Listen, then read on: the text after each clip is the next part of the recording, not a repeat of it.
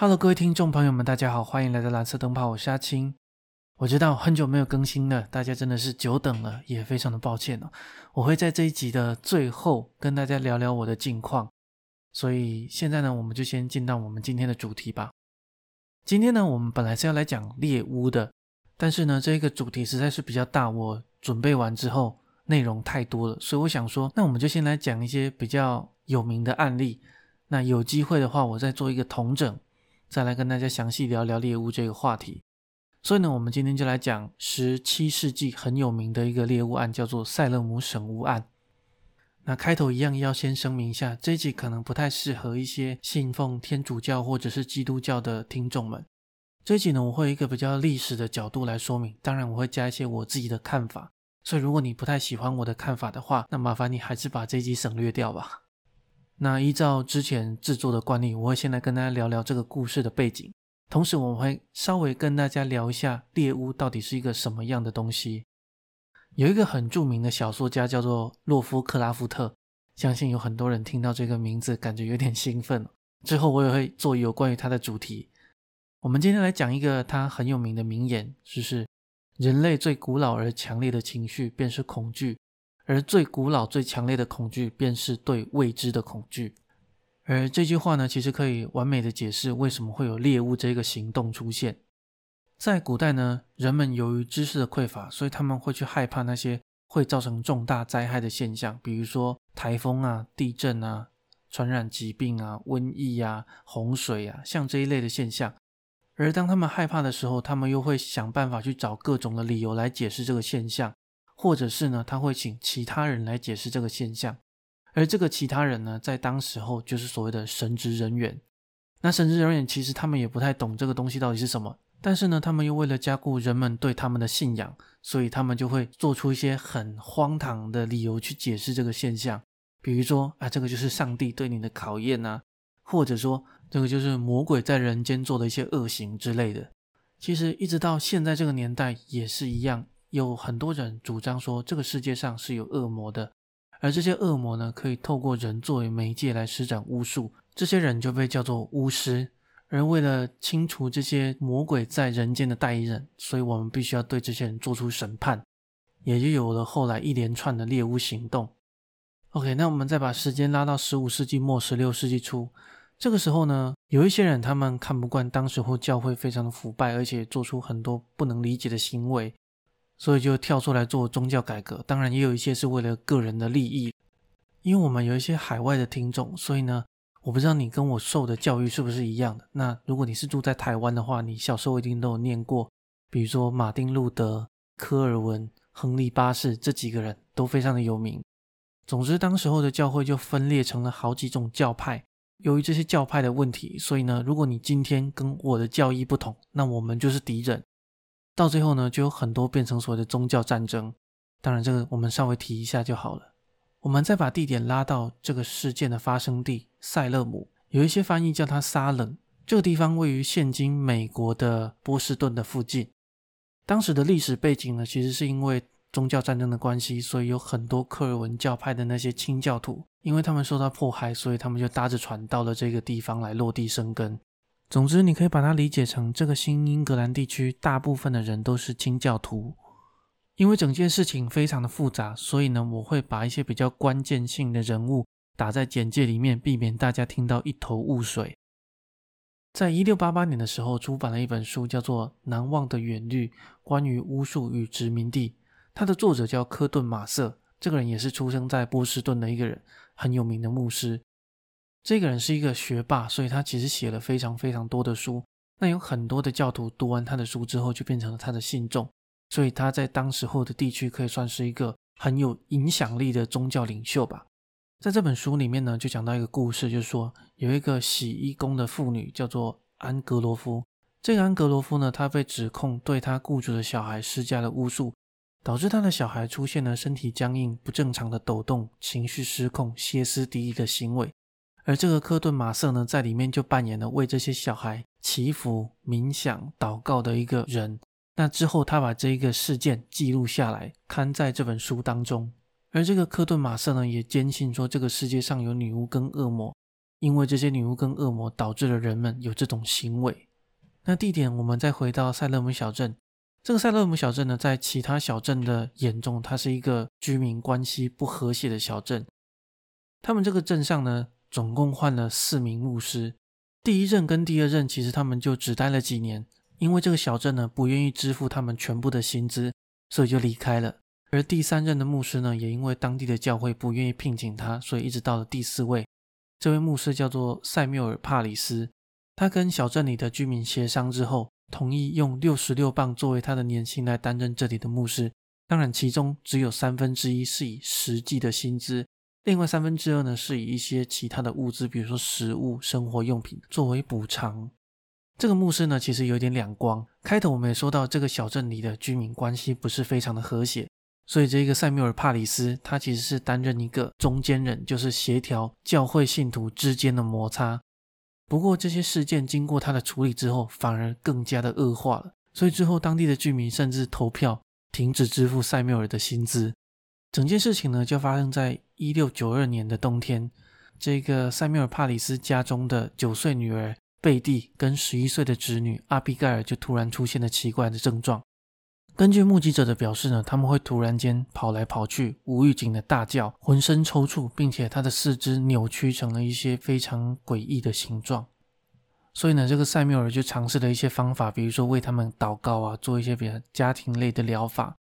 眼看他们所做的事情呢，对这两个女孩一点帮助都没有，所以呢，这个塞缪尔又找来了医生。这个医生叫做威廉·格里斯。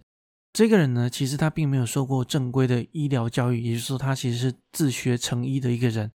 他到了牧师家中呢，也发现说：“哎，这个病我从来没有看过，我也不知道到底是什么原因。”于是他就跟塞缪尔说：“这两个小女孩，她可能是受到了邪恶之手的影响。”而这个时候，他们就想到了科顿马瑟那本书里面的内容，里面的小孩他的症状跟他们刚好非常非常相似，于是他们就得到了一个结论：这个小镇里可能有巫师在使用巫术迫害他们的小孩。但是他们也不是非常的肯定，于是这件事就暂时按下来了。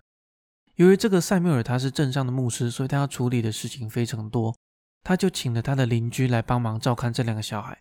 这个邻居呢，他是一个很虔诚的清教徒。他看着这两个小孩这么痛苦，他就说：“哎，我这里有一种方法，这个方法可能可以帮助你们。”在英格兰地区有一种谣传，这种谣传是说，女巫身上有一种粒子，当她想要害一个人的时候，她会把这种粒子注入到被害者的体内，使这个被害人出现一些无法理解的症状，而这种粒子会残留在被害者的尿液里面。所以呢，在坊间有一种特殊的方法，叫女巫蛋糕。这个女巫蛋糕呢，是将被害人的尿液跟黑麦混在一起，烤成一个蛋糕，然后再把这个蛋糕喂给狗吃。这里我查到三种版本，第一种版本是说这个巫术就会转移到狗的身上；第二种版本是说这个巫术会反噬到施术者的体内，让施术者变得非常的痛苦。而第三种版本也是我认为比较符合后来发生的事情的版本。这个方法可以让被害人知道到底是谁对他下咒。于是他的邻居呢，就秘密的请家里的一个女奴隶叫做提图巴来帮他烤制这个蛋糕。这边呢，这个提图巴是一个关键人物，我们后面会再提到他。后来呢，塞缪尔知道了这件事情，由于他是一个牧师，所以他并不能忍受这种有关于巫术的行为。他就大声的斥责了他的邻居跟他们家的女奴隶，而就在他们做完这件事的几天之后，两个小女孩就突然说了一个名字——萨拉古德。这时候我们就来介绍一下萨拉古德这一个人。这个萨拉古德呢，有两任丈夫，她的第一任丈夫在死后给她留下了庞大的债务，她算是一个经济状况比较拮据的人。而她的第二任丈夫其实跟她的关系并不是非常的融洽。所以呢，她常常是带着小孩在外面流浪的。所以在一些版本里面，她是被描述成是一个女乞丐。由于她的经济状况比较拮据，所以当她肚子饿或者是有一些状况的时候，她就会去敲其他人的门。而这些小镇上的人如果不愿意给她提供帮助的话，她就会用言语去辱骂这些人。可以说，这个萨拉古德在小镇里是不受欢迎的。而又有另外一件事情发生，导致这个小镇变得更加恐慌。这个病居然开始传染了。这两位小女孩的两个朋友中也出现了很类似的症状，所以在他们指认之后，这个萨拉古德马上就被小镇里的治安官给拘捕了。随之而来的就是对萨拉古德的审判。审判一开始呢，法官就问他说：“你为什么要伤害这些孩子？你和哪些魔鬼签了契约？”法官问的很多问题都已经预设说，这个萨拉古德就是巫师，他用巫术来害了这些孩子。他本人极度的否定了这些指控，但是有几件事使得很多的人开始怀疑她是一个女巫。第一个是，当这些指控者，就是当初被感染的四个小女孩，一跟萨拉古德面对面的时候，他们便会开始剧烈的扭动身体，露出非常痛苦的模样。她的丈夫也跳出来对她进行了指控。他对法官说：“这个女人啊，如果不是女巫，就是正在变成女巫。”其实这个指控很好理解。因为在清教徒的观念里面，圣经是他们唯一的最高权威。在圣经里面就有故事记载到女性必须顺从男性，所以这个萨拉古德他其实违背了那个年代的普世价值观，也因此他是很容易被怀疑的一个人。再到后来，有很多人对他进行了指控，甚至包含了他的女儿。其实当时他的女儿只有四岁，而他的女儿也被怀疑是一个女巫。于是呢，他就被抓进去关了三天。之后从监狱出来，他的女儿就说：“我妈妈可能是一个女巫，因为我妈妈养了一条蛇，这条蛇会跟我说话，会去吸血。”再到后来，因为这个萨拉古德实在是受不了这些指控，所以他又讲出了另外一个名字。他说：“这一个人才是女巫，而这个人叫萨拉奥斯本。”这边避免混淆，所以说明一下，这个萨拉奥斯本呢，跟萨拉古德两个人只是同名而已，并没有任何的关系。而在当天，法官就命人逮捕了这个萨拉奥斯本。所以，我们接下来继续来介绍这一个人。这个萨拉奥斯本呢，她其实也有两任丈夫。她的第一任丈夫过世之前，立下遗嘱，希望她的儿子可以继承她的农场。但是，这个萨拉奥斯本在跟第二任丈夫结婚之后，她就拒绝把这些遗产交出来。所以他们就开始打官司。有一件事导致他很容易被人们怀疑，就是他长时间卧病在床，也因此他错过了很多教会的活动。很好笑的是，其实，在之前的这些小女孩都没有提到这个名字，但是在萨拉古德指证他之后，这些小女孩就说：“对，没错，这一个人也是巫师。”当然，这个萨拉奥斯本他也一样坚决的否认自己有使用任何的巫术。但是这些小女孩还是做出了不少对萨拉奥斯本不利的证词，案情一样非常焦灼，因为根本就没有所谓的关键性的证据。这时候，原告里面有一位小女孩叫安普特南，她就指证了第三个人提图巴。这个名字我前面也有提到，她就是当初那两名发病的小女孩家中的女奴隶。刚开始呢，这个提图巴也是一样，矢口的否认她是一个巫师。但是在他的主人，也就是塞缪尔对他进行私人的审讯之后，提图巴居然就承认说：“对我就是一名女巫。”我严格怀疑这个提图巴应该有看过一本书，叫做《女巫之锤》，这是一本很可怕的书，他害死了很多人。不过我们今天暂时不提这本书。提图巴的证词很关键，他说有一个很高大的男人从波士顿而来，他是一个恶魔。当天晚上我跟他见面的时候，旁边还有四个人，其中就包含了萨拉奥斯本跟萨拉古德，他们一起逼我跟这个男人签订契约。如果我不这么做，他们就会伤害我。接下来呢，他就开始描述很多很多有关于女巫的事情。他说他们呢会骑着扫把飞上天。他说萨拉古德有一只猫，他会控制这只猫去伤害这些女孩。并且造成这些女孩身上有很多的抓痕跟咬伤，而这些女孩也顺着提图巴的话说：“对，没错，我们被猫攻击过。”而且他还说，这个萨拉古德跟萨拉奥斯本他会派出幽灵来伤害这些女孩。由于他的证词实在是太过于真实跟详细，所以呢，这时候小镇的人民就真正的开始相信，原来我们的小镇真的有女巫存在。在提图巴被审判之后，这三个人就被关入了监狱。风波还没平息，因为当时候提图巴说有四个人，而现在我们只抓出了两个人，也就是说，还有两个人藏在小镇里面。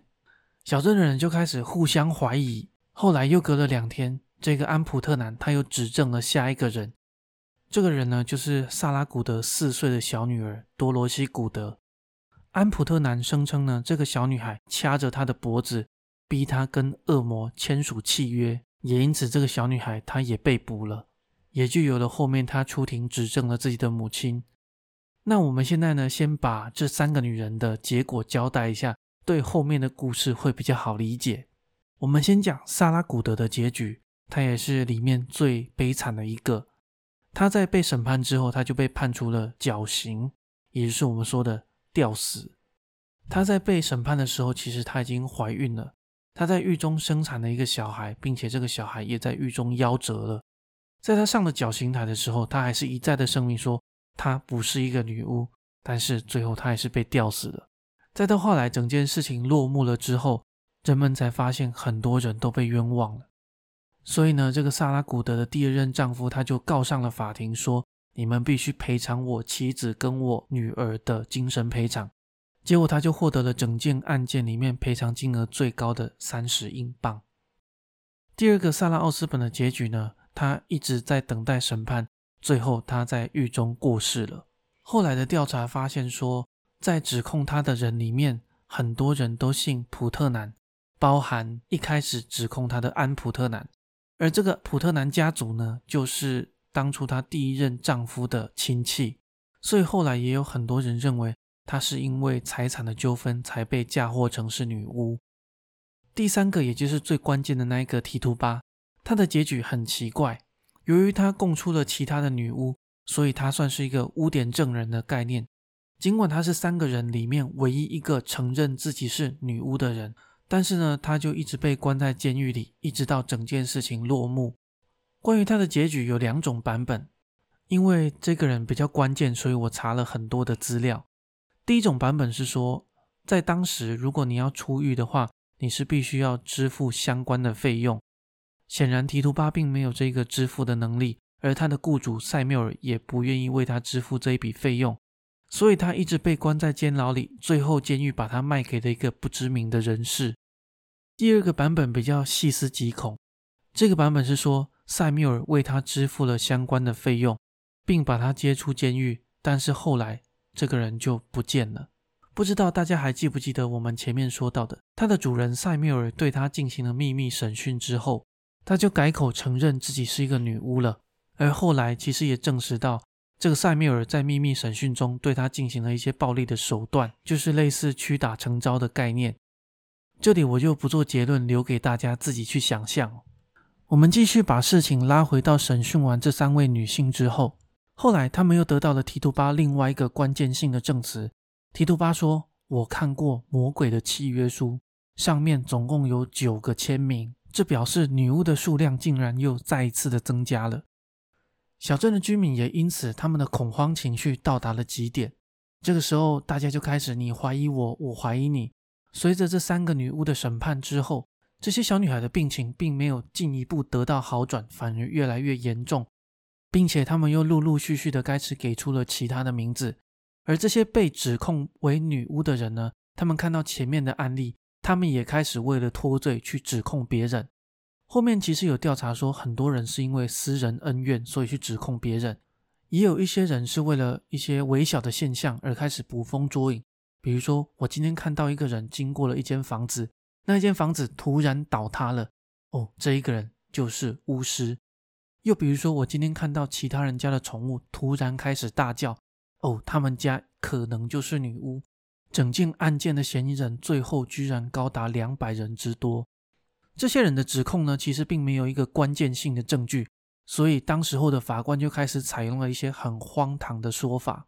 有一些原告声称，他们能看到一些不知名形状的类似幽灵的东西在折磨他们，而他们也能知道这些幽灵到底是谁派来的，因为这些巫师的头上都有一个只有被折磨的人可以看得到的光圈。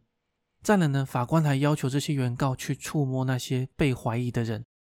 前面我们提到一个东西叫女巫粒子，而当时候人们相信，如果巫师去触摸这些他伤害的被害人的时候，这些粒子会回到巫师的身上，但是在这个过程中，这些被害者会感到非常的痛苦。而这个方法居然很有效，很多巫师触摸到这些被害者的时候，这些被害者就开始疯狂的扭动，露出非常痛苦的表情，也因此他们的怀疑就被坐实了。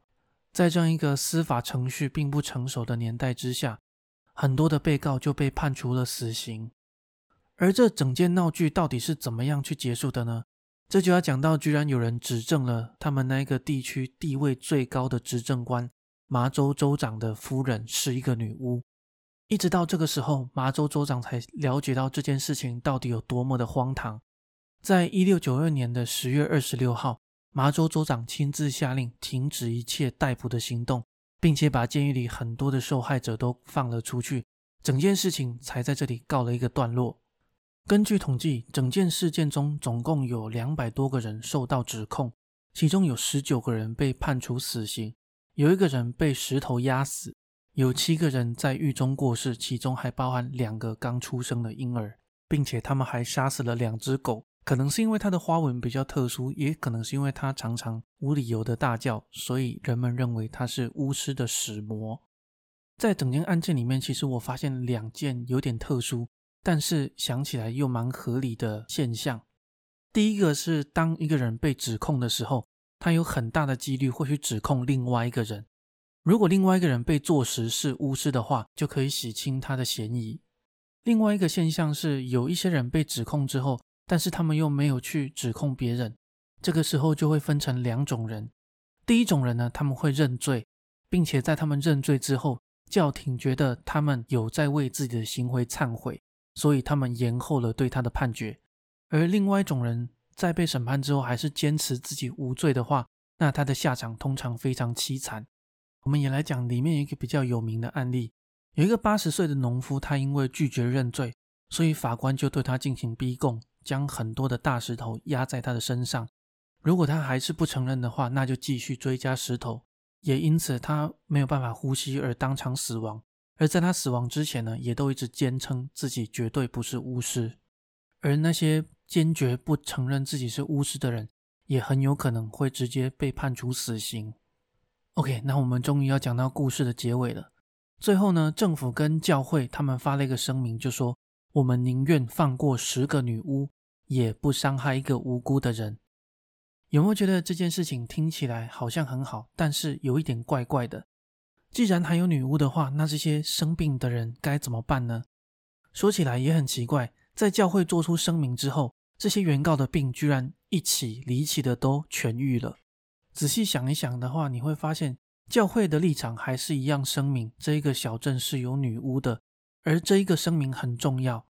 我们把时空背景拉到现今的这一个年代，在很多国家，如果你被一个人指控之后，最后发现这一个人是在诬陷你的话，那这一个人最后可能要背负法律的责任。而在当时呢，因为教会做出了这个声明，所以那些原告是相信女巫存在，或者他们声明女巫存在。而在事件过后，包括提杜巴在内的那些原告，他们都没有被起诉。因为如果起诉他们的话，就代表直接打了教会的脸，也等于告诉大家教会做错了。所以整件事情并没有一个人站出来为之负责。因为这整件故事的争议性比较大，所以我就不在这里做出结论了。有一件事情我忘记说了，我补充一下，在这场事件中，那些被起诉的人有百分之八十是女性。其实这个也是因为圣经里面的教义有很多不公平的地方。如果有兴趣的话，可以去上网找一下，这是一个真实发生的事件。因为这整件事里面的角色实在太多了，所以我有刻意删除了几个人名。本来我是录两个版本，第一个是它里面的名字都用英文来念，这样的话大家比较好去查找这些人名，比较好去了解这个故事。结果最后我发现我自己也都会有一点点角色混淆，因为我自己本身的母语也不是英文。所以最后我还是决定，就是把他们的名字都用中文去念，这样大家应该比较好理解整个故事。OK，我们本集的内容就到这里告一个段落，谢谢大家的收听。后面呢，我会讲一些我最近的近况。如果你是来听故事的话，那就听到这里就可以了。首先呢，感谢同一位听众的再次赞助。那我这边收到赞助，其实我自己也是很开心呐，因为这也等于是我自己做的作品有受到肯定。在我每一集的简介栏里面，其实我也都会附上赞助连结。也因为我们有收到赞助的关系，所以想在这里跟大家说一下：如果你今天是还没有开始赚钱的年纪的话，那我会希望你把这个钱留下来。刚好圣诞节也快到了嘛，给自己的家人买一个礼物啊。或者是请自己的男女朋友吃一顿晚餐之类的，这样也好，就尽量不要把钱浪费在我身上了。只要你们有听节目，有留言给我，我其实就很开心了。后来发现我有很大一部分的听众都来自 Spotify，听说 Spotify 那边是不能留言的，所以我有在每一集的简介里面附上我这一个频道的专用信箱。如果有任何想听的主题、想要提供的主题，或者是你想要留言的话，发现又没办法留言。其实你也可以，就是透过这个信箱来告诉我，这样我就一定会收到。那我自己是用 First Story 的平台，所以如果你愿意的话，你也可以去办一个 First Story 的账号，这样就可以在节目后面留言 OK，抱歉又扯了这么多，那开始交代我最近的近况吧。在上一集有说到，其实我们家最近多了一个新的小朋友，所以呢，最近也是特别的忙。差不多有一个月没有更新了，我真的也感到非常的抱歉。在我老婆出月子中心之后，其实我们两个都蛮慌张的，所以我们是决定暂时就一起来照顾我们家的小朋友。不知道大家有没有类似的经验哦？就是三到四个小时就要喂一次奶，两个小时要检查一次尿布，喂奶又要花一个小时，所以呢，我们两个的睡眠可以说严重的不足。结果后来不知道为什么我就中标了。就急性肠胃炎，最后闹到医院去。当时候我是还蛮慌的啦，因为医生跟我说这个病会传染，所以我一直很小心，我很怕传染给我们家小朋友。有一个礼拜是只有我老婆照顾小朋友，那我那个礼拜都都是休息的。在我康复之后，我的小朋友没有中标，我的老婆中标了，结果就换成我那个礼拜照顾小朋友，那那个礼拜我老婆就好好的休息。结果老婆休息完之后，她好了，我又感冒了。完全没有办法录音，所以就导致我拖更了很久。最后我是决定，就是在一切上轨道之后，我就再继续更新。所以你会发现前一段时间我的更新时间很不稳定，后面应该会越来越好了，因为我们两个现在也开始轮流照顾小朋友了。那其实还有一个原因，是因为前一段时间我又多接了一点工作，在我生病的时候，其实我也是在处理这个东西，就有蛮多事前准备要做的。也请大家原谅我，不是一个专职做 podcast 的一个人，不过还是尽量会一个礼拜出一支到两支啦。现在也一切慢慢越来越顺了。我也看到了一些听众有寄信或者是留言给我，也谢谢大家的鼓励跟祝福，我都有看到。好啦，近况就暂时先交代到这里就好了。感谢大家今天的收听，我们下一集再见。